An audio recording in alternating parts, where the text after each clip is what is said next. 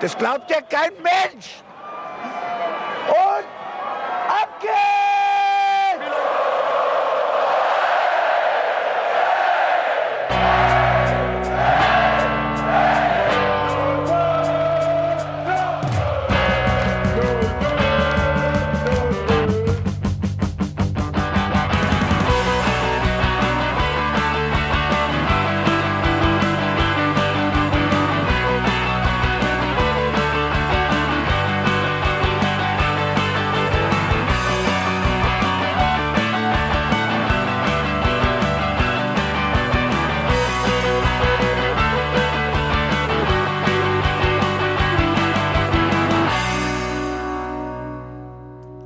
Sind im Hinterhofsänger-Talk heute wieder für euch da und wir gucken mal, was die 05er uns da Nettes in den Nikolausstiefel gelegt haben. Ich bin Felicitas Boos und freue mich, dass der Bene an meiner Seite ist. Gute. Und der Janni ist auch am Start. Ei gute wie, meine sehr verehrten Damen und Herren an den Empfangsgeräten. Ich weiß, was die 05er uns in den äh, Nikolausstiefel gelegt haben. Und zwar einen richtig schönen, dampfenden, fetten Scheißehaufen. Schön reingelatscht an Nikolaus. Und das Ganze jetzt nicht verwechseln mit der schönen Schokocreme, das wäre richtig eklig. Das ist, du stellst nachts deine Schuhe raus und am nächsten Morgen klebt ein Zettel vom Vermieter dran. Schuhe gehören nicht in den Hausflur. Das steht in der Hausordnung. Ja, und der Nachbar, dem du die ganze Zeit auf dem, auf dem Dach rumtrittst quasi, der hat dir noch schön einen reingesetzt. So fühlt sich das an. So fühlt sich auch dieses Spiel an, übrigens gegen Bielefeld. Der Nachbar, der eigentlich gar nicht da ist, von dem du überhaupt nichts weißt, den du nicht mal kennst, kackt dir auf einmal ganz gemütlich in die Schuhe, die du vor die Haustür gestellt hast. Ich habe vor dem Spiel ehrlicherweise gehofft, dass äh, Bielefeld für uns genauso wird wie im neuen Ärzte-Album. Die haben nämlich auf der Track 3 Achtung Bielefeld und Bielefeld wird als Synonym für Langeweile benutzt. Aber langweilig war mir tatsächlich gestern wirklich nicht. Buddy, wie geht's denn deinem Schreibtisch? Du meinst so als Anspielung darauf, weil ich gesagt habe, sollten wir auch noch Bielefeld den Ball überlassen, dann äh, beiße ich in die Schreibtischplatte. Ja, hast du dich wie ein Biber durchgefräst? Ja, also ungefähr, ne? Also metaphorisch auf jeden Fall und emotional auf alle Fälle. Dickes Brett gebohrt. Ich hoffe ja, dass ich irgendwann mal Besseres zu tun haben werde, als jeden Samstag und Sonntag mit euch beiden da zusammenzusitzen und äh, zu erklären, was am Vortag schiefgelaufen ist. Aber äh, mein, mein Schreibtisch konnte es auch vertragen. Ja, ich wohne ja in einem Altbau und da ist der genau zwischen zwei Wände eingepasst, dass ich aus dem Fenster gucken kann. Und ich habe den, als ich den reingebaut habe, von Fußleiste zu Fußleiste gemessen, weil ich mir dachte, dann habe ich ja Karenz. Habe ich getan, Stichsäge angesetzt, zipp, abgeschnitten, aufgebockt, wollt reinschieben. Ja, scheiße, passt nicht. Weil im Altbau ist nicht nur horizontal die Bude schief, sondern die Wand auch vertikal. Dann kannst du halt noch mal ein bisschen was abknabbern. Manchmal ist es auch innerhalb der Wand schief, da ist so eine Beule drin oder so. Ganz fies, auf jeden Fall. Das äh, war so ein Punkt. Aber deswegen, also das hat meinem Schreibtisch jetzt nicht sonderlich geschadet. Ich habe mir da jetzt eine richtig schöne Kante reingefräst.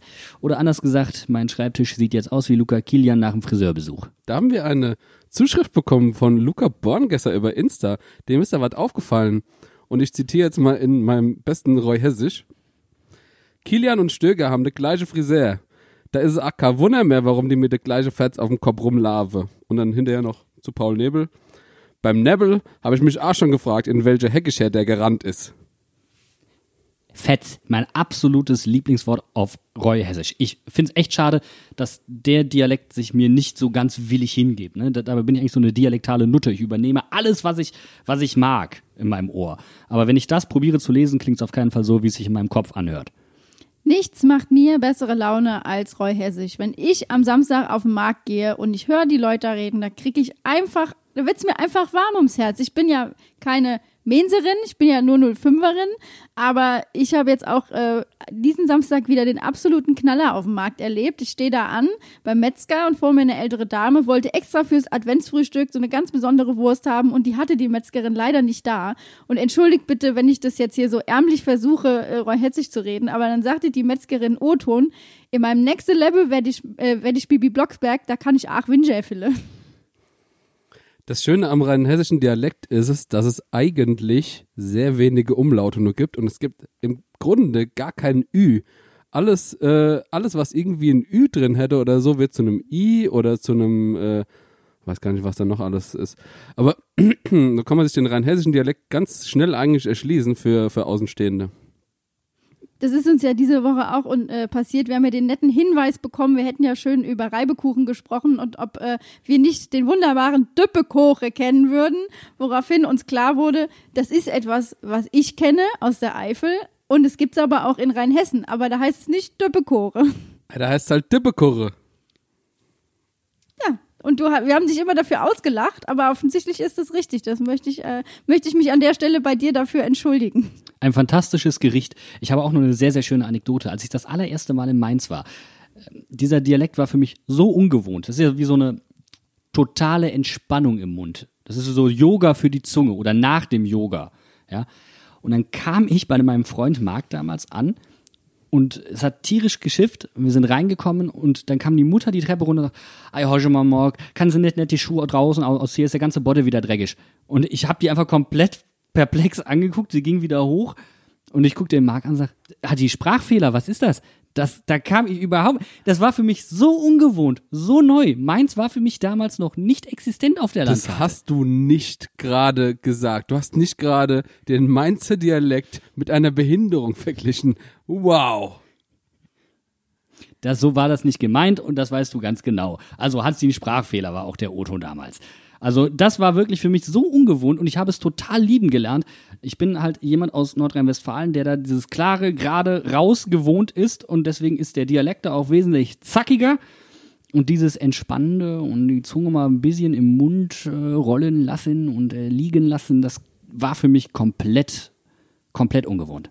Ja, ich glaube, jeder hat so einen Moment schon mal hier in Mainz erlebt. Das war bei mir auch tatsächlich äh, die erste Begegnung mit einem Mainzer, mein äh, alter Vermieter, der zu mir sagte, ei, Frau Bose, das ist ein elektronischer Schlüssel, den müssen Sie langsam ins Schloss stecken. Und ich bis heute ist es einer der besten Sätze auf Hessisch, die ich je elektronische Schlüssel. Ich hatte auch noch so. ja. Diese Momente hat, glaube ich, jeder zugezogen. Das, also, da gibt es so viele von. Das ist schon Weltklasse. Was, was hier im Dialekt teilweise. Eine meiner absoluten Lieblingsformulierungen. Der hat mit dem Daivel Dinsches gedrosche für Sommersprossen. Finde ich Weltklasse. So nie mitbekommen oder brennt die der Kiel? Mein damaliger Chef beim ZDF, Voicemail, draufgequatscht. Ey Budde, was ist denn das für ein langes Gelaber? Hast du was am Kittel? Sag mal, brennt, brennt dir das Sträußchen? Was ist denn das für ein langes Gelaber? Ich war komplett perplex. Habe ich nicht mit gerechnet ich mache jetzt den Deep Cut, weil wir müssen über das Spiel reden, Leute. Und deswegen kommen wir von Weltklasse zu Holzklasse. Wir reden über das Spiel Mainz 05 gegen Bielefeld auf der Bielefelder Alm. Und weil wir natürlich auch von euch wissen wollten, was ihr von dem Spiel gehalten habt, haben wir einfach mal online gefragt. Und da hatten wir euch gebeten, auch gerne Sprachnachrichten zu schicken. Und da hören wir jetzt einfach mal rein.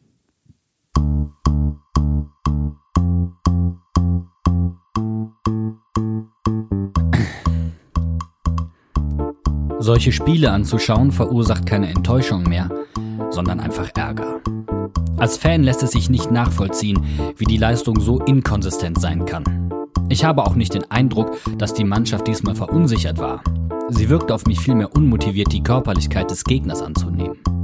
Es lässt sich schwer akzeptieren, dass man auch einer Mannschaft wie Bielefeld den Ball überlässt. Weine kennt ich, weine. Äh, ja, was soll man nach so einem Spiel sagen? Ich äh, habe vor allem eine Baustelle und das ist bei mir absolut Mateta. Der spielt für mich seit mehreren Wochen einfach bloß noch fürs Highlight Reel, damit er irgendwann mal einem Verein sein Video zuschicken kann, die sagen, boah, was kann der Junge für tolle Sachen machen. Und Hackespitze 1, 2, 3 Mateta. Ich schüttel immer noch den Kopf. Aktuell bin ich mit der Mannschaft durch. Ich habe keine Lust mehr auf Ausreden und auf den Mist. Also alles in allem sehr unzufrieden und weiß nicht so genau, was ich dazu sagen soll. Es geht auf jeden Fall besser, aber man kann mit der Einstellung wird's schwierig. Ich bin mittlerweile nicht mal mehr sauer, einfach nur noch enttäuscht. Es macht einfach keinen Spaß mehr. Das Schlimme ist, Mainz 05 wird einem langsam egal. Es ändert sich ja nichts. Sie verspielen nicht nur Punkte, sondern auch Sympathie, Verständnis und ganz viel Mainz 05 Gefühl.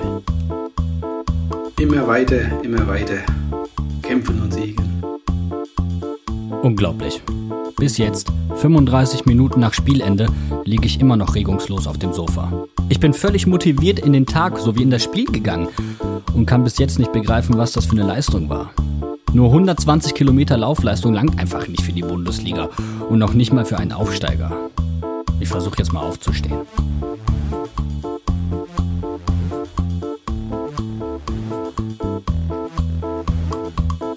Wir bedanken uns ganz herzlich bei The Louis 50, Max Kauf 257, Sun and Nature, MZ Raubi, DNL.vs, Matthias Haschke, Rheinhessen AFC und Martin Ost in R. Ja, danke dafür für die netten Sprachnachrichten. Haben wir mal ein bisschen was zusammengeschnitten oder ich habe es dann halt auch vorgelesen. Also je nachdem, wenn ihr was habt, wenn ihr eine Meinung zum Spiel habt, wir probieren das jetzt hier ein bisschen regelmäßiger zu machen. Gerne auch äh, konträre Meinungen, die waren jetzt, äh, in dem Kontext habe ich sie nicht mitbekommen, äh, sonst wären die wahrscheinlich auch da drin. Ich habe mich heute Morgen da rangesetzt. Gerne alles, egal ob per Mail, per Fax, ist mir wurscht. Ich baue das irgendwie da rein und dann können wir uns darüber gerne unterhalten. Du hast die konträren Meinungen nicht mitbekommen, weil du das Zensurministerium hier bei uns bist und die Sachen zusammenschneidest. Ich habe sie wirklich nicht. Tut mir leid. Nicht, nicht wieder hier der Buddy macht, macht wieder Extrawurst oder so. Das, nee, ich zauber mir das. Ich bin nett Baby Blocksberg. Ich zauber mir das Leben nett, wie es mir hier fällt. So.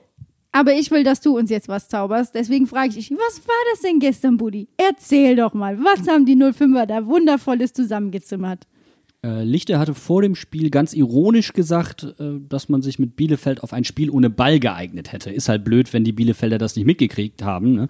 Und dann stehst du da halt am Ende. Und zwar lässt sich jetzt so, so die Qualität des Spiels nicht allein am Ballbesitz bemessen, aber du kannst halt nur mit Ball Tore schießen. Anders hat das halt lediglich Bielefeld gegen Leverkusen hinbekommen, ohne Torschüsse, aber dank der Mithilfe von Lukas Radetzky. Ansonsten war das halt ja, ich weiß nicht, ist das passiv, ist das lustlos? Keine Ahnung, gibt es bestimmt viele Synonyme, viele werden zutreffen. Ist auf jeden Fall nichts gewesen, was die Fanseele irgendwie gestreichelt hätte. Sieht es bei dir anders aus, Bene? Wurde deine Fanseele gestern gestreichelt? Nee, die wurde mit Füßen getreten, meine Fanseele. Also, ich meine, du hast eben schon mal den Ballbesitz angesprochen, Buddy. Wenn du gegen Bielefeld in der ersten Hälfte 36% Ballbesitz hast, dann muss ich ganz ehrlich sagen, verstehe ich nicht, was der Plan in deinem Spiel ist, lieber Jan Moritz Lichte. Ich verstehe es einfach nicht. Und wenn du weißt, dass ein Stürmer wie Mateta das äh, Ketchupflaschenprinzip, dem Ketchupflaschenprinzip frönt, also nur schubweise trifft, und weißt, dass der relativ viele Chancen vergibt, dann kannst du machst dich halt abhängig von zwei, drei Momenten in der ersten Halbzeit und dann nutzt du die nicht und dann bist du halt aufgeschmissen, weil du mit dem Ball nach vorne nicht sonderlich klug agieren kannst. Ich habe das Gefühl, im Endeffekt müsstest du Mateta so in den ersten 15 Minuten drei Dinger geben. Wenn er eine macht, trifft er fünfmal im Spiel.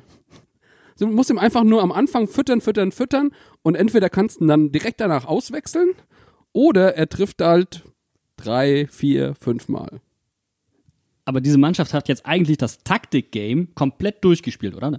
Mehr Ballbesitz unter Sandro Schwarz, freie Kreativität unter Bayer Lotzer und Umschaltfußball unter Lichte. Aber jetzt wird's halt irgendwie dünn. Ja, jetzt ist der Story-Modus beendet. Jetzt musst du dir die restlichen Missionen suchen, die da noch rumliegen. Ist das ein Bingo? Wir haben die Reihe gemacht und jetzt. Das ja. Taktik-Bingo voll gemacht. Klingt jetzt hart, aber nichts ist so hart, wie sich jeden Spieltags auf neue in 90 Minuten die Restwoche weglöten zu lassen. Außer sich anschließend extra zu treffen, um darüber zu reden. Das ist noch härter. Gut, aber wir wurden ja überrascht von Jan Moritz Lichte. Den Mut, den wir letzte Woche eingefordert haben, haben wir ja teilweise auch in der Startelf gesehen. Ich meine, Aaron ist in die Startelf gerückt und viele hatten Prosi noch auf dem Zettel, aber für ihn kam ja dann Johnny rein. Was haltet ihr denn davon, was wir da in der ersten Elf gesehen haben? Ich fand es prinzipiell eigentlich gar nicht mutig. Dass, dass äh, im Endeffekt Aaron reinkommt oder Johnny, das war uns allen klar, weil der Wechsel musste gemacht werden, weil Levin Öztunali sich verletzt hat. Das heißt, es war im Grunde ein Münzwurf, ob jetzt Aaron rein darf oder ob Johnny rein darf. Okay, Aaron kam rein, dass Brosi sich vom Spiel verletzt, dafür kann, äh, oder verletzt, oder dass er sich, äh, er hatte irgendwie eine Magenverstimmung oder irgendwie sowas, ihm ging's nicht gut. Dafür kann Jan Moritz Lichte nichts. Das war einfach nur in dem Moment Glück oder Pech. Ich sage jetzt einfach mal, der Brosi wusste schon vor Anpfiff, wie das Spiel ausgeht. Deswegen war ihm schlecht. Ja, es ist halt blöd für Aaron gelaufen, äh, im Endeffekt, ja. Das ist der, der richtige Spieler für die falsche Spielweise.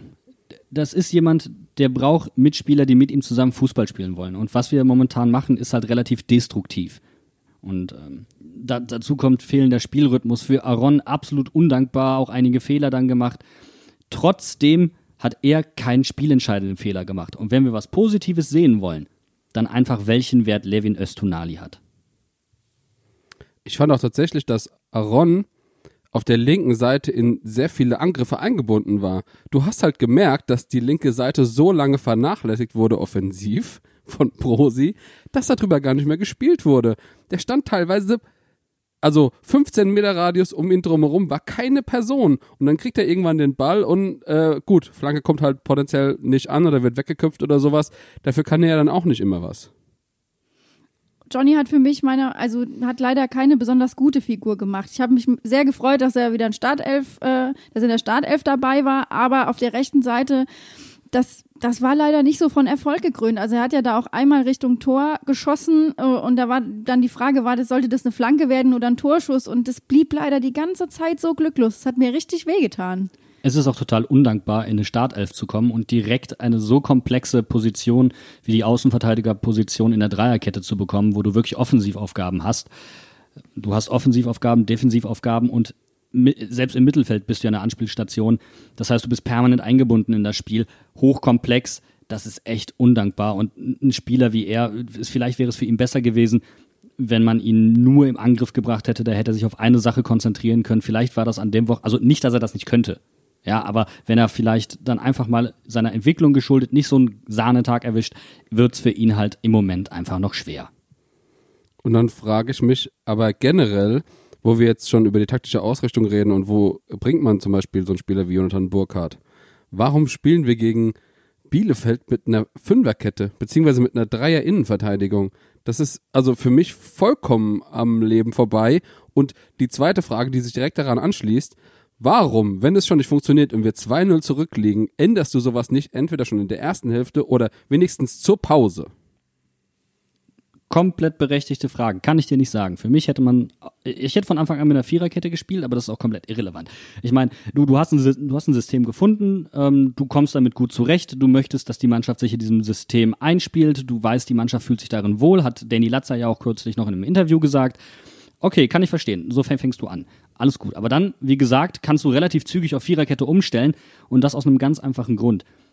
Bielefeld spielt normalerweise mit einem Stürmer. Mit dem sehr guten Herrn Klos. Und die haben diesmal mit zwei Stürmern und einem Freiwilligen ungefähr gespielt und haben deswegen die drei Innenverteidiger super angelaufen, die mega Probleme im Spielaufbau hatten. Und nicht nur das, sie haben es sogar so gemacht, dass Haki den Spielaufbau machen musste, was nicht seine Stärke ist. Und deswegen sah Haki auch etwas unglücklicher aus als die letzten Spiele. Er war für mich immer noch einer der besten in der Innenverteidigung, trotzdem nicht optimal für ihn. Und wenn dann das andere Problem war, die haben diese, diese Staffelung halt auch gemacht, die Bielefelder, dass sie unsere Abwehr tief gehalten haben. Die haben das gemacht, was Hoffenheim bereits vorgemacht hat. Und gegen Hoffenheim, so ehrlich müssen wir sein, haben wir nur den Punkt geholt, letztendlich, weil die einer weniger waren. Ja, zu Hacki komme ich jetzt nochmal zurück. Der hat sich ja nach dem Spiel auch, sah zumindest auf dem Feld so aus, richtig geärgert und ich kann das auch total verstehen, weil im Endeffekt, wir haben es ja schon mal gesagt, das, was Hacki die letzten Wochen so gut gemacht hat, war, dass er der Einzige war, der Rückpässe auf Robin Zentner gespielt hat und dass er einfach hinten den Turm drin gemacht hat, der die Bälle rausköpft. Und wenn der jetzt Spielaufbau machen soll, was ja eigentlich Saint-Just und Niakate wunderbar im Moment machen, wird's einfach echt dünn für Mainz 05. Und es gibt noch ein Problem. Du möchtest nicht, dass Robin Zentner zu Aktionen am Ball mit dem Fuß gezwungen wird. Das ist vollkommen legitim. Nur dann darfst du nicht so tief stehen. Ganz klar, weil du kannst hinten nicht mehr rauskombinieren und du hast vorne kaum noch Abnehmer, weil das müssen wir diesmal auch sagen. Das haben die Offensiven diesmal gut gemacht. Wie tief Mateta, Quaison und auch Boetius verteidigt haben, da kannst du denen keinen Vorwurf machen. Aber trotzdem auch mal ein kleiner Hinweis. Nur weil Angreifer in der eigenen Hälfte pressen, ist das kein Angriffspressing, ja? Das ist Abwehrpressing. Und wir hatten gerade vor dem Tor, so tief standen wir, nicht mal mehr Mittelfeldpressing. So tief standen wir. Und dann ist alles egal. Dann ist alles egal. Ja, würdet ihr denn sagen, die 05er sind in die erste Halbzeit oder generell ins Spiel viel zu passiv reingegangen? Weil in den ersten Minuten waren die 05er ja durchaus am Drücker. Also ich fand nicht, dass wir irgendeinen gescheiten Offensivplan hatten Und ähm, man hat auch sehr deutlich gese äh, eindeutig gesehen, dass in der gegnerischen Hälfte überhaupt nicht ähm, gepresst wurde. Das hast du ja eben schon gesagt. Also es war eigentlich ab der Mittellinie hat man dann versucht, ein bisschen den, den Gegner unter Druck zu setzen. Ähm, ja, ich meine, abgesehen von ein paar Flanken und einem zufälligen Ballgewinn von Boetius, der den super auf Mateta weiterleitet. Winkel war ein bisschen zu spitz, kann man nichts machen. Das ist ein Angriff, der passiert halt mal. Aber ansonsten muss ich ganz ehrlich sagen, fand ich unsere Mannschaft nicht wirklich ähm, aktiv genug. Sehe ich ganz genauso. Und nochmal, du machst dich viel zu abhängig von den Toren von GP Mateta. Das, das ist halt einfach so.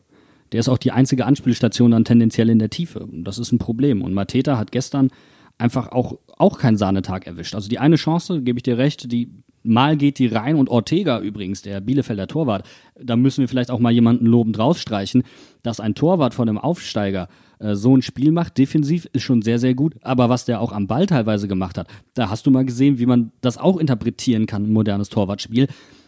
Als wir dann in der zweiten Halbzeit hoch angepresst haben, hat er auch mal rausgespielt. Ja, wir haben in der, ab der 30. Minute hat man gesehen, wie sich die 05er peu à peu immer weiter Richtung eigenen Strafraum zurückgezogen haben. Und als Fan vom Fernseher siehst du, wie die ins offene Messer reinlaufen. Du siehst, dass es eigentlich nichts anderes jetzt geben kann als Gegentore, weil die kamen da einfach nicht mehr raus. Und meine Hoffnung war, dass sie nach der Halbzeit einfach mit frischem Wind und ein bisschen Ballgefühl da rauskommen. Aber das hat sich ja auch nicht groß im ersten Moment geändert. Ich habe ja eigentlich auch gar kein Problem damit, also nochmal zum Thema Passivität, dass Jan Moritz Lichte manchmal so ein bisschen nach eingeschlafenen Füßen klingt. Aber wenn die Mannschaft halt anfängt, so Fußball zu spielen, dann wird's halt wirklich kritisch. Und nochmal, dieses Tiefstehen macht dir halt alles kaputt. Und du hast es bereits gegen Hoffenheim gesehen und mich ärgert, dass wir diese Fehler einfach wiederholen. Und zwar blind. Aber ist das vielleicht dann einfach ein, ne, einfach kein schlaues Spiel von der Mannschaft? Kann es sein, dass Jan Moritz Lichte die Mannschaft halbwegs gut einstellt am Anfang funktioniert es und wie man jetzt schon gesagt hat, die rutschen im Verlauf des Spiels immer weiter zurück, bis sie dann irgendwann am eigenen Strafraum eingekesselt sind äh, und irgendwie gar nicht mehr nach vorne kommen. Kann das sein? Was natürlich auch sein kann, ist, du möchtest vorne Lösungen kreieren, schaffst das irgendwie nicht und denkst dir, komm, wir geben, wir geben dem Gegner etwas mehr Raum, damit wir auch mehr Tiefe haben, wenn wir nach vorne spielen, die wir brauchen für unsere Umschaltaktionen und es dann halt peu à peu übertreibst, weil du keinen guten Zugriff mehr hast. Das kann natürlich auch sein. Aber trotzdem, das, das, er das erklärt auch nicht, warum ich dann teilweise mich wund liege. Auf Twitter gab es ja auch die Anmerkung, Buddy, dass Ballbesitz nicht das Mittel sein muss, um die Klasse zu halten, sondern dass man auch mal dreckigen Fußball gegen den Ball spielen muss, ähm, dann hält man die Klasse. Was würdest du denn dazu sagen? Weil wir regen uns ja jetzt hier die ganze Zeit schon drüber auf, dass wir keinen Ballbesitz gegen Bielefeld hatten. Also prinzipiell ist die Anmerkung nicht falsch. Nur spielst du ausschließlich auf Umschaltmomente, gibt es zwei Probleme. Du kannst tief gezwungen werden, so wie ich es gerade erklärt habe, wie Hoffenheim es gemacht hat und wie Bielefeld es dann kopiert hat. Oder dass du halt passiv wirst, weil du zu wenig Entlastung nach vorne hast. Und das war definitiv ein zusätzliches Problem. Ähm, oder du wirst dann halt auch noch von selbst passiv, wenn du zu gut stehst. Das kann ja auch passieren, selten, aber passiert durchaus. Und in der ersten Halbzeit stand die Mannschaft halt zu tief und war zu passiv. Und dann kommt halt ein ganz entscheidender Punkt beim Fußball. Du kannst Tore nur, äh, nur erzielen, wenn du einen Ball hast. So. Und wenn du keine Entlastung hast, weil die brauchen wir ja. Wir brauchen hin und wieder Entlastung, damit wir auch wieder rausrücken können. Das heißt, wir müssen auch mal den Ball zirkulieren lassen. Das bedeutet nicht, dass ich den Gegner dann an die Wand spiele. Aber wir müssen in der Lage sein, wir hatten das auch schon in einigen Spielen hin und wieder, aus Ballbesitz Offensivaktionen zu kreieren. Das bedeutet ja nicht, dass wir den Football total spielen nach holländischen Maßstäben und den Gegner einschnüren. Das muss es ja nicht sein. Das habe ich auch nicht verlangt übrigens, das wollte ich mit meiner Aussage auch gar nicht suggerieren. Aber da haben, haben sie ja dann später auch angesetzt und für mich war dann entscheidend, dass zum Beispiel Stöger kommt, weil er einfach auf engem Raum besser zurechtkommt als viele andere.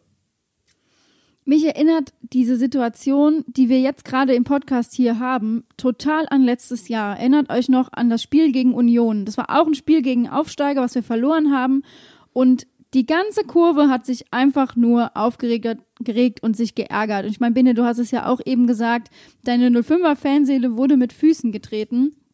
Aber die, die 05er können meiner Meinung nach, nach diesem Spiel, so froh sein, dass A, im Moment keine Fans im Stadion sind und B, dass sie auswärts gespielt haben, weil das wäre, glaube ich, zu Hause auch richtig mies geworden. es macht einfach keinen Spaß, das Spiel zu sehen. Ich sage, es ist so, äh, eine Saison mal vielleicht schlechten Fußball zu spielen, das ist überhaupt kein Problem. Aber wie wir in den letzten Jahren auf dem Feld stehen, wieder die Mannschaft agiert, es ist nicht mehr der Fußball, den ich sehen möchte und unter dem ich meins lieben gelernt habe. Und deswegen finde ich es überhaupt kein Problem, dass wir vielleicht mal ein Spiel äh, nicht viel Ballbesitz haben, dass wir vielleicht auch mal über eine Saison insgesamt nicht viel Ballbesitz haben. Aber wie man dann so gegen einen Aufsteiger, der bisher noch nicht viel punktemäßig jedenfalls gerissen hat in der Bundesliga, der vielleicht durch seine aufopferungsvolle Spielweise bekannt ist, aber dem nichts entgegensetzen zu können offensiv, das finde ich wirklich beachtlich. Felicitas, du hast es gerade brillant auch gesehen, äh, äh, gesagt, entschuldige bitte, du hast es brillant gesehen und gesagt, Union Berlin ist das beste Beispiel. Die haben rein auf Umschalten und Standards gespielt in ihrer ersten Saison und haben dann mit einem Spieler, mit einem Einkauf ihr komplettes System angepasst. Mit Max Kruse. Und auf einmal steigen die Ballbesitzwerte, sie spielen wesentlich flacher, weniger lange Bälle. Das heißt, es ist keine riesige Neuerfindung, die wir hier verlangen. Das sind Kleinigkeiten. Und für mich ist dieser Zielspieler bei Mainz 05, der das ändern kann. Kevin Stöger. Himmels Willen. Er hat es jetzt erneut gezeigt, nicht nur wegen seinem Tor. Er war der absolute Aktivposten, wie der sich reingehauen hat. Seine Körpersprache, seine Gestik, seine Mimik, das hat mir gefallen, das will ich sehen. Stöger-Alarm bis zum geht nicht mehr. Bring den Jungen, stell den dahin und lass den spielen. Und von mir aus spielen wir dann mal die ersten 70 Minuten geil und der Junge muss dann ausgepumpt raus. Ist mir Latte. Aber 70 Minuten gut spielen und danach 20 Minuten verkacken ist besser als das, was wir im Moment tun. Zwei Anmerkungen dazu. Der intensivste Lauf von Mateta, Bene, du hast es vor dem Podcast eben so wunderschön gesagt, war das Ballholen nach dem Tor von Kevin Stöger. Intensiver ist der Junge das ganze Spiel nicht gelaufen. Und das Zweite, was ich sagen wollte, habe ich gerade völlig vergessen. Passiert mir einfach, wenn ich mich so sehr aufrege. Aber da sind wir jetzt bei Mateta angelangt. Ich finde, man kann sich durchaus mal über seine Leistung unterhalten. Und zwar, was zur Hölle ist mit dir los? Wir haben es eben in unserem Einspieler vorher gehört. Mateta spielt für sein persönliches Highlight Reel. Und diese Aussage kann ich zu 100% unterschreiben. Wie man in dieser Position ein, nur noch einen Spieler zwischen sich und dem Tor hat. Den Torwart hat er ja schon gut ausgespielt und dann so erbärmlich mit zweimal unterstrichen am Tor scheitert, indem man es versucht, ja, am, am liebsten hätte er noch so über sich drüber gelupft und hinten in die lange Ecke oder sowas. Während ein anderer Spieler in Blickrichtung zum Tor steht, er muss nur noch querlegen. Oder er dreht sich um. Ich verstehe nicht, was mit dir los ist, lieber Jean-Philippe Mateta. Es regt mich auf. Er muss nicht mal querlegen. Er muss den Ball nur stoppen und das reicht schon. Und ganz ehrlich, wie kommst du auf die Idee, die Hacke zu nehmen, wenn der Kollege vor, vor dir frei steht? Das heißt doch, du findest dich rückwärts geiler als deinen Kollegen frontal. Was ist das denn bitte für eine Aussage? Und wem, wenn nicht Janga, hätte dieses Tor unfassbar gut getan? Und es hätte seine Leistung übrigens, der hat nämlich nicht schlecht gespielt. Ja, Janga macht sehr häufig gute Spiele, wenn man ihn nicht sieht. Muss man aufpassen bei ihm. Ja, der, und er hat immer wieder einen genialen Moment im Fuß, wie der, wie der Steilpass zur ersten Chance auf Mateta. Janga hätte das so gut getan. Und was für ein Ego musst du bitteschön haben, dass du das nicht weißt und dann einfach ablegst, sondern denkst, oh geil, meine Hacke ist geiler als deine Ansicht von vorne. Wow. Ich bastel jetzt schon mal das Meme fürs nächste Spiel mit dem Typ, der im Computerspiel läuft und sagt, ah shit, here we go again. Das war schon wieder die, eine hundertprozentige Torchance, die Mateta vergeigt und es ist, wir gucken es uns die ganze Zeit an. Irgendwo tut er mir auch leid, weil er ist halt der Einzige, der im Moment von den 05ern netzt und wenn er dann nicht trifft und wenn er dann auch bei solchen Sachen nicht trifft, wiegt es natürlich umso schwerer, weil die ganze Hoffnung, dass Mainz 05 Tore schießen könnte, liegt auf seinen Schultern. Aber mein Gott, mach doch das Einfache richtig. Das würde viel helfen. Dass er mal vielleicht das Tor nicht trifft, dass er auch häufiger mal zweimal aufs Tor schießen muss bei einer hundertprozentigen, um einmal ein Tor zu machen. Damit kann ich leben. Aber so ein egoistisches Verhalten kann ich nicht akzeptieren. Das es geht vollkommen jeglichem Empfinden von Freude und ähm, ehrhaftem Verhalten, wie auch immer man sowas nennen will. Einfach alles geht dem komplett zuwider, was ich richtig äh, empfinde beim Fußball. Und so ein Verhalten möchte ich gerne nicht bei Mainz 05 sehen. eben weil bei Mainz 05, und das ist ja ursprünglich in der Spiel-DNA von Mainz 05, das Kollektiv über den Einzelleistungen der Spieler steht. Aber, aber, ganz, ganz wichtiger Punkt, natürlich freuen wir uns, wenn es bei ihm läuft. Und wir haben gesehen, wie er die Mengen und die Massen verzaubern kann. Und das wollen wir ihm erhalten. Der darf ein streitbarer Charakter bleiben, das ist alles okay. Aber dann erwarte ich vom Trainer, dass er diese Abhängigkeit von GP Mateta erkennt und ihr entgegenwirkt. Und wir bleiben dabei. Zwar haben jetzt Quaison und Stöger mal getroffen, aber das ist insgesamt zu wenig. Das heißt, wir müssen uns dringend mit dem Spiel am Ball offensiv verbessern. Deutlicher kann ich es nicht sagen. Das ist das Problem und es geht nicht darum, dass man dabei nicht gut defensiv stehen kann. Oder wir werfen einfach in der 85. Minute Adam Soller rein, den Ball noch irgendwie reinschmeißt. Ich weiß es ja auch nicht mehr, aber das ist bei Mateta, glaube ich, wirklich das Ding, dass wir uns so sehr freuen, wenn er trifft, weil er einfach die gute Laune in Person ist, wenn er wirklich ein geiles Spiel macht. Auf der anderen Seite lockt das natürlich auch, dass wir uns jetzt so sehr aufregen. Ich komme nämlich jetzt auch zu dem zurück, was ich vergessen habe, über Stöger zu sagen. Und das war, hat mich in der PK so sehr geärgert. Dann wird, es waren schon keine Journalistenfragen der, auf der PK nach dem Spiel. Dann wird Jan-Moritz Lichte gefragt, kann sich Kevin Stöger für die Startelf empfehlen? Und was sagt er? Der Spieler hat die ganze Woche Zeit, um sich für die Startelf zu empfehlen. Da schlafen mir die Füße ein. Da kriege ich echt die Krise. Da kriege ich Mentalherpes. Das ist auch keine Aufmunterung für einen Spieler, der sich so reingehauen hat, der wirklich einen Impact für das Spiel hatte, der ein Tor erzielt hat. Dann sage ich, ähm, ich muss Ihnen sagen, ich möchte jetzt nicht über eine Einzelspielerleistung reden, weil wir als Kollektiv heute nicht gut waren. Für den Jungen persönlich freut es mich, er erarbeitet hat, hat er sich wirklich verdient. Das ist doch nicht zu viel verlangt. Ist emotionslos, finde ich. Ich finde es einfach, ähm, ich fand teilweise die flapsigen Sprüche von Jan Moritz Lichte ganz gut, aber teilweise gehen sie mir auch so hart auf den Sack, dass ich, äh, wenn ich sowas höre, direkt die, äh, die Übertragung von der PK ausmache, weil ich denke mir so, nee, sorry, aber du bist hier Bundesliga-Trainer und du kannst gerne flapsige Antworten geben, aber nicht jedes Mal.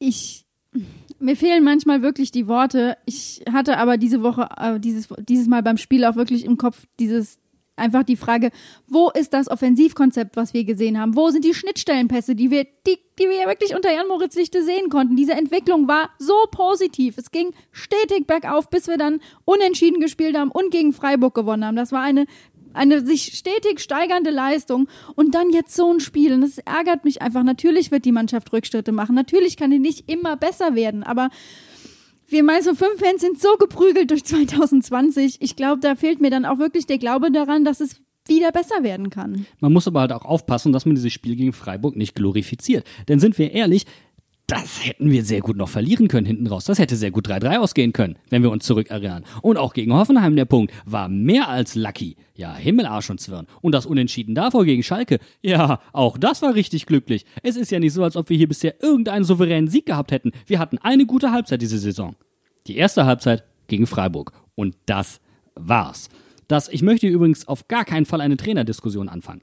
Dass Jan Moritz Lichte offensichtlich ja Einfluss auf die Mannschaft hat, siehst du ja, dass er in der zweiten Halbzeit die Mannschaft anders eingestellt hat, dass er da reagiert hat. Wann er reagiert und so weiter, da können wir uns ja drüber unterhalten, aber er reagiert und aus meiner Sicht reagiert er auch richtig.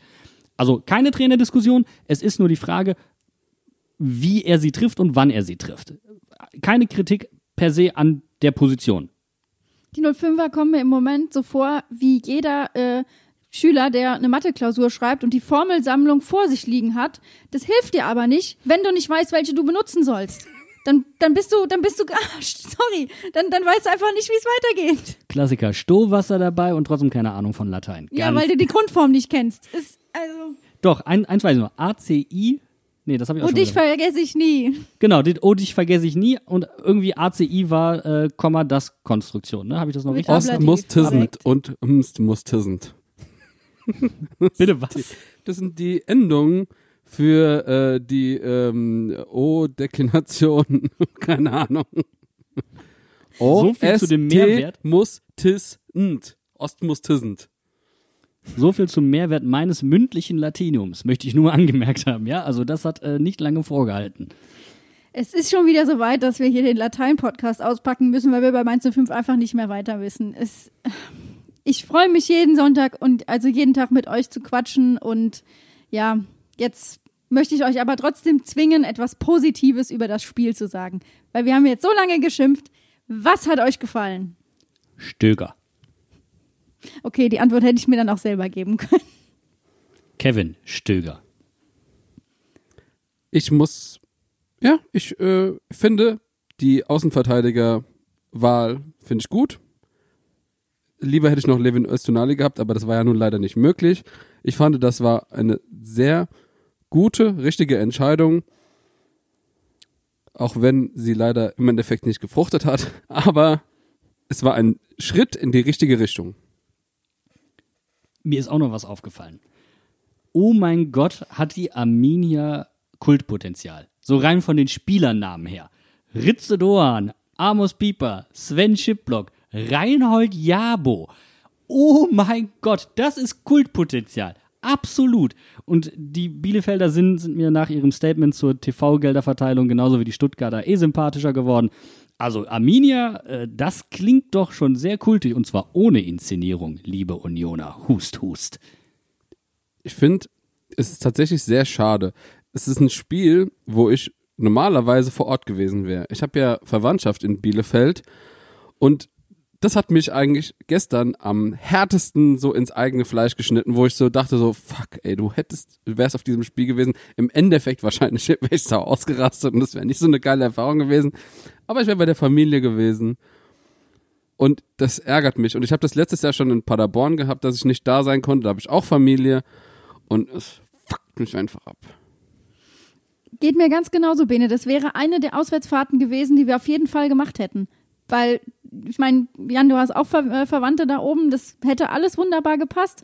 Und ganz ehrlich, wenn du dann im Stadion bist, dann ist es auch okay, wenn du dich aufregst. Das ist dann einfach dein Blitzableiter. Du regst dich dann im Stadion so sehr auf, dass du danach zu deinen Verwandten fahren kannst, trinkst einen kurzen, isst was Leckeres zu Abend und dann ist- geht's einfach weiter.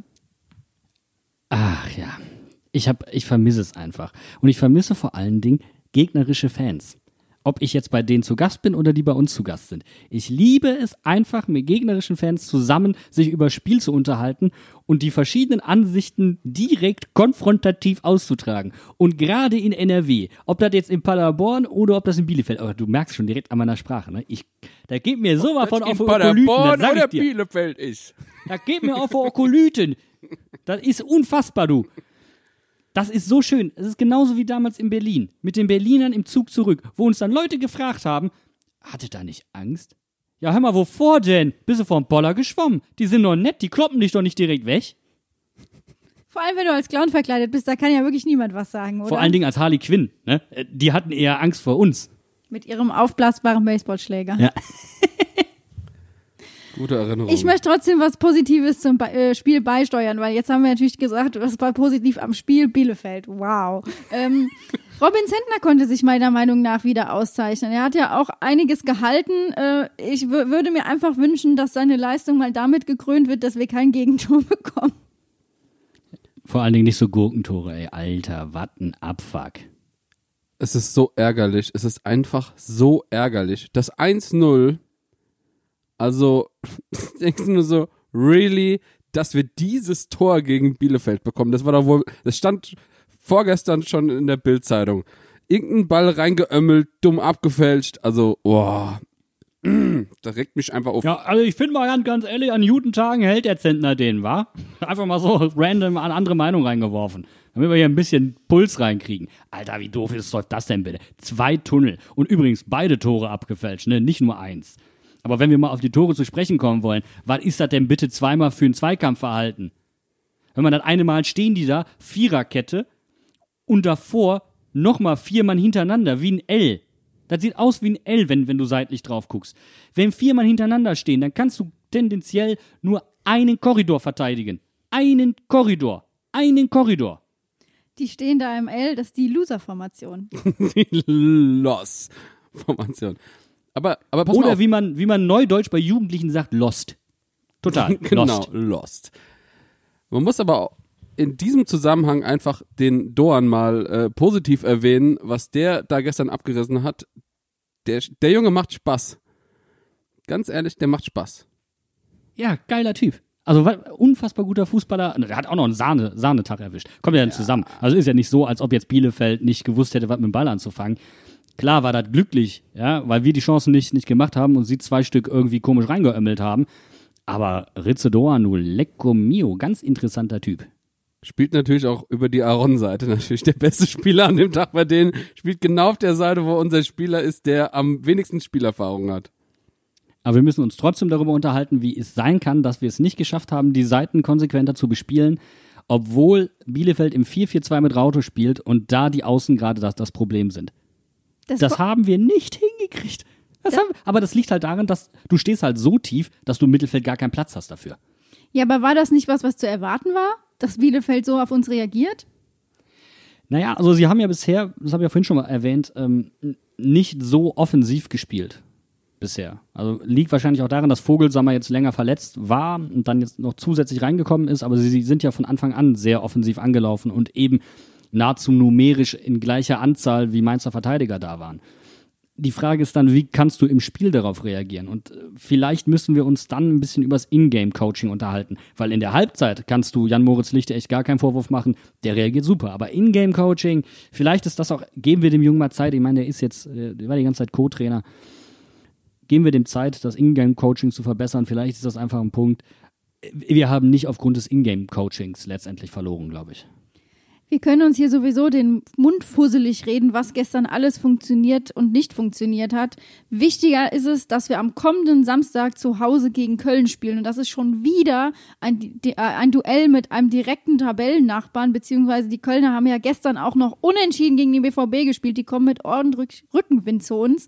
Da ist die entscheidende Frage, wo steigt die Fiesta am Rhein nächste Woche? klar, in Mainz.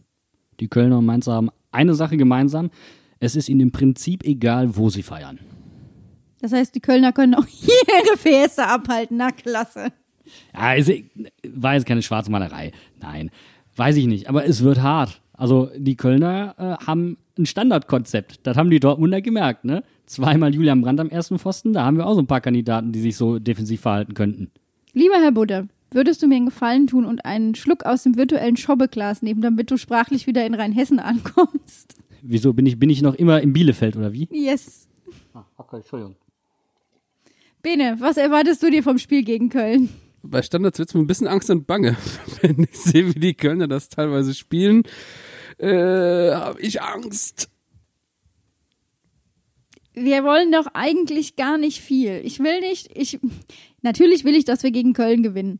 Aber viel wichtiger wäre mir, wir können auch gegen Köln verlieren. Aber wenn wir wenigstens uns richtig reinwerfen, kämpfen, für Werte von Mainz 05 einstehen, als Mannschaft auf den Platz gehen, brennen, brennen, bis der Arzt kommt, ganz ehrlich.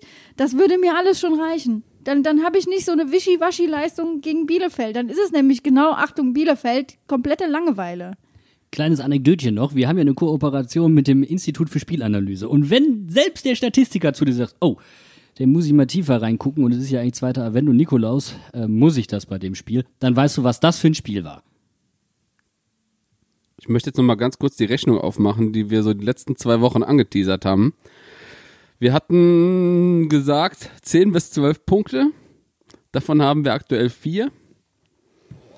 Wir haben noch drei Spiele. Also ich hätte ganz gerne noch zwei Siege oder alternativ mindestens einen Sieg und zwei Unentschieden. Brauchen wir ganz dringend. Wir haben jetzt wie viele Bundesliga-Punkte? Also ich, upsala. Wir sind jetzt bei fünf Punkten. Ich wäre gerne mindestens zweistellig. Ja, ich wäre gerne zweistellig. Vor Weihnachten. Wunschliste ist aber richtig kurz für Weihnachten, du, richtig kurz. Aber wir haben vor allen Dingen noch ein Problem, denn wir können nicht die Bayern in ihrer schwierigen Phase erwischen, denn die kriegen wir nämlich erst nach der, wenn auch sehr kurzen Winterpause. Ja, genau, und die haben vor allem keine DFB-Pokalbelastung, so wie wir. Die kriegen nämlich frei über Weihnachten. Ich. Es ist zum Heulen. Es ist zum Heulen. Jetzt spielen wir noch gegen Hertha und gegen Bremen. Das sind auch zwei Gegner, die jetzt nicht unbedingt aktuell bei uns mit unten im Keller sind. Und ich meine, die Hertha hat ja auch jetzt spektakulär gegen Union gewonnen. Aber das sind auch beides Spiele, die kannst du nicht mit also mit der Einstellung gegen Bielefeld ja, gewinnst du diese Spiele auch nicht. Es ist alles untere Tabellenhälfte. Das sind unsere Tabellennachbarn, auch wenn die jetzt fünf Punkte weg sind oder so. Wir können froh sein. Wir können wirklich froh sein, dass wir verhältnismäßig so nah dran sind. Zum Ende der Hinrunde. Und trotz nur fünf geholten Punkten. Also, es ist ja wirklich, es ist eine verdammt gnädige Saison für eine Mannschaft, die so scheiße spielt wie wir. Sie ist nicht zu positiv. Wir könnten in den nächsten Stunden noch Tabellen 18. werden. Genau daran habe ich nämlich auch gedacht. Wenn Leverkusen wieder heute den, den harmlosen Ballbesitzfußball auspackt und Schalke dagegen presst und spielt, dann schießen die noch ein paar Tore und dann, ja, sind wir wieder auf Tabellenplatz 18. Aber jetzt reicht's. Äh, wir drücken natürlich den 05er nächste Woche die Daumen. Wir sind natürlich für euch am Start und wir werden auch dieses Spiel wieder mit viel Elan auseinandernehmen. Und bevor wir jetzt ins Abseits schlittern, äh, präsentieren wir euch noch einen Podcast aus dem Hause Fumps, wo die Emotionen auf dem Platz und die Emotionen im Podcast genauso weit auseinanderragen wie unsere Erwartungen an Mainz 05 und die tatsächliche Leistung. Oh, hallo. Kennen Sie das? Sie hören mit den Ohren, aber reden mit den Händen? Dann empfehle ich Ihnen Serie Amore, unseren Italien-Fußball-Podcast mit Mario Rica und Mario Seuke.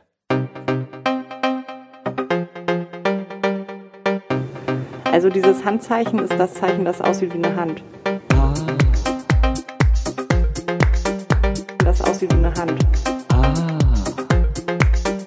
Das aussieht wie eine Hand. Mensch, Hand hier! Bevor wir uns zu tief ins Abseits begeben, kommt aber erst noch ein ganz dicker Glückwunsch von uns und zwar an Andreas, der Papa geworden ist. Alles Gute zur Geburt. Bitte schön, Herr Stadionsprecher, hast du super gemacht. Alles Gute. Ähm, ich habe äh, ganz kurz noch eine Frage dazu. Bin ich eigentlich so per Assoziation, per Bart direkt schon Onkel oder ist das Du bist äh, Bronkel. Bronkel? okay. Das, das klingt wie dieser weirde Onkel, der, wo man nicht weiß, wie die Verwandtschaftsverhältnisse sind, was bei Rheinhessen durchaus auch mal vorkommen kann. Und bei euch zwei sowieso. Ja, also alles möglich. In Rohes sagt man, das ist die buckelig Verwandtschaft. Du bist einfach die bärtige Verwandtschaft. Bärtisch Verwandtschaft. So ein Bart hat die, so ein Bart. Ah jo, aber ich würde gerne über etwas anderes sprechen, was mir wirklich auf den We Wecker geht und auch wenn es jetzt ein harter Cut ist, ich würde gerne auf etwas aufmerksam machen, was mich wirklich tierisch aufregt. Und zwar bei der PK vor dem Spiel, nicht nach dem Spiel, vor dem Spiel, hat der Kollege Jan Ebling vom SWR eine sehr gute Frage gestellt. Er hat die versammelte Truppe, die da saß, inklusive Presseleute, gefragt, ist etwas im Gedenken und solidarisch geplant zu dem, was in Trier passiert ist. Für die, die es jetzt gerade nicht wissen, dort ist ein Mann mit einem Auto in die Fußgängerzone reingefahren und hat mehrere Menschen getötet. Wir gehen jetzt nicht näher auf die Umstände ein, wie und warum, ist auch komplett nebensächlich. Trier, Stadt in Rheinland-Pfalz, du hast nicht so viele große Städte in Rheinland-Pfalz, dann wirst du darauf aufmerksam gemacht und man hätte doch wenigstens, wenigstens mal im Trauerflur auflaufen können, oder? Ich nehme die 05er da jetzt mal in Schutz. Ich sehe das ähnlich wie du, Buddy. Ich hätte mir gewünscht, dass vom Verein da was kommt, auch ähm, weil ich einfach durch Verwandtschaft weiß, wie schwer das Trier auch getroffen hat. Aber ja, vielleicht kommt da nächste Woche was, wenn sie ein Heimspiel haben. So ganz ohne fände ich es wirklich auch sehr schade. Man hätte ja auch mit Bielefeld zusammen irgendeine Aktion starten können. Die hätten da bestimmt nicht Nein gesagt. Man macht eine kurze äh, Durchsage äh, auf der Stadionleinwand, gibt eine Gedenkminute. Das ist doch in Ordnung. Das ist, da ist nichts Schwieriges dabei. Und selbst wenn Bielefeld nicht mitmacht, ganz ehrlich, was ist denn so schwer an einem Trauerflor? Da kannst du doch mal sagen, oder nicht? Und es ist immerhin in Rheinland-Pfalz. Ich meine, das sind Nachbarn. Das ist eine Stadt, die nebenan irgendwie Probleme hat und dann solidarisiere ich mich doch damit. Und ich meine, gerade Mainz 05-Fans sind zutiefst solidarisch. Und ich glaube auch, dass da hätten die Fans bestimmt auch irgendwie noch mitgemacht, wenn es irgendwie gegangen wäre. Genau das ist das Herz, was uns allen irgendwie gerade so ein bisschen fehlt. Wa- wa- Was uns im Verein einfach abhanden gekommen ist. Du sagst es ganz richtig, Buddy. 05er zeichnet auch Solidarität aus. Ich meine, das steht ja auch im Leitbild drin, dass wir eine gesellschaftliche Verantwortung, äh, Verantwortung mitbringen und das wünsche ich mir dann vielleicht auch vom Verein. Aber ich, es ist so ein bisschen müßig, da jetzt weiter drüber zu diskutieren. Nee, finde ich überhaupt nicht, weil hier dürfen unsere Gegner sogar ihre eigene Mannschaft ansagen. Bei uns ist das eine gelebte Gastfreundschaft, gelebte Solidarität, gelebtes Miteinander. Aber was, in was für einer Blase muss ich denn leben, wenn ich darauf hingewiesen werde und es nicht mal dann schaffe, den Spielern wenigstens einen, einen Lappen um den Ärmel zu binden? Oder irgendeine andere Art der Botschaft nach außen zu kommunizieren. Ja. Also es, man könnte es ja auch über Social Media machen. Wenn man jetzt schon sagt, okay, irgendwie Bundesliga kriegen wir nicht hin oder wir haben die Trauerflorbinden vergessen oder mal wieder. Mal übrigens, ja. das reiht sich ja ein. Das es ist ja, es ist ja nicht das erste Mal. Und es, es wird jetzt langsam einfach nervig und deswegen, vielleicht, weil du gerade den Kontext herstellst, regt mich das zusätzlich auf. Und ich fand die Frage brillant. Da hat jemand wirklich Fingerspitzengefühl gehabt und auf, auf, auf, auf etwas aufmerksam gemacht, was eigentlich sehr, sehr offensichtlich ist. Und dann nehme ich das doch dankend an und setze es um irgendwie. Aber jetzt gerade in der Adventszeit beweisen ja vor allem auch die 05er-Fans, wie viel Solidarität im Verein von den Fans ausgeht. Und das sieht man ja auch an den vielen Adventsaktionen, die jetzt aktuell laufen. Ähm, wir werden euch die ganzen Aktionen alle auch in unseren Shownotes verlinken und nennen jetzt einfach nur mal exemplarisch äh, ein paar. Flagranti, Flag, ich krieg's schon, das ist das äh, richtig schlimm. Flagrantia in Moguntia, äh, die haben den Vorschlag gemacht, dass man einfach den Beitrag, den man auf einer Weihnachtsfeier oder auf dem Weihnachtsmarkt ausgeben würde, spendet. Und zwar glaub, kaufen sie von den Spenden notwendige Dinge für Obdachlose und erfüllen Weihnachtswünsche der Mainzer Kinder aus sozial benachteiligten Familien. Das ist doch gelebte Solidarität. Ja, von der Fanabteilung zum Beispiel kommt, äh, kommen diese Adventskracher. Da werden äh, besondere Artikel versteigert und die Erlöse davon gehen an ein soziales Projekt. Das ist auch eine ganz tolle Aktion. Und die Mainzer Dynamites machen wieder mit bei diesen Schuhkarton-Geschenken. Das ist auch wieder eine super Aktion. Also da auch die Dynamites wieder mustergültig vorangegangen. Toll, dass ihr das macht. Danke dafür. Ich meine, der Q-Blog, die haben jetzt auch den Kalender wieder veröffentlicht, den kann man für 10 Euro kaufen. Der Erlös geht auch komplett an soziale Projekte. Und wir haben ja auch noch gegen Ende des Jahres immer das Spiel der Herzen und da kam ja unter der Woche auch eine Nachricht vom Verein. Wir möchten euch alle bitten, gerade im Grunde der Vorschlag von der Flagrantia. Wir haben alle dieses Jahr vielleicht ein bisschen mehr Geld, äh, was wir auf dem Weihnachtsmarkt ausgegeben hätten diesen Beitrag an irgendeine wohltätige äh, Organisation zu spenden, finde ich eine sehr schöne Idee. Es muss ja nichts mit Fußball zu tun haben. Sucht euch bei euch in, äh, der Umgebung irgendwas aus, wo ihr guten Gewissens das Geld hingeben könnt, wo sich Kindern oder Obdachlosen oder anderen Leuten in Not, ähm, ja, wo denen einfach ein bisschen was Gutes getan wird. Und dann können wir die Weihnachtszeit sehr gut und gemeinschaftlich und sozial rumbekommen es macht mir wirklich Hoffnung, weil du jetzt gerade wunderbar aufzeigst oder wir mit unserer Aufzählung, was Mainz 05 nämlich eigentlich ausmacht. Zwar hat die Elf eine große Bedeutung für Mainz, aber die Elfte auf dem Platz ist nicht dafür entscheidend, was dieser Verein ist. Und dieser Verein, das sind dann die Fans und das, was die Fans auch machen und das ist richtig stark. Und dafür auf jeden Fall ein großes Dankeschön. Das macht mir gerade wieder Mut, wenn man so ein bisschen den Glauben an, an Mainz 05 verliert. Ja, mir fällt gerade passend noch dazu ein, wenn man aber tatsächlich seine eigene Spendenmotivation an die 11 von Mainz 05 unbedingt knöpfen möchte, dann kann man natürlich auch das ganze Jahr über spenden bei äh, den Toren für Nevin, da haben wir ja schon mal darüber gesprochen. Also ich werde auf jeden Fall wieder drei Euro spenden müssen, weil Johnny Burkhardt sein Start, äh, in der Startelf stand.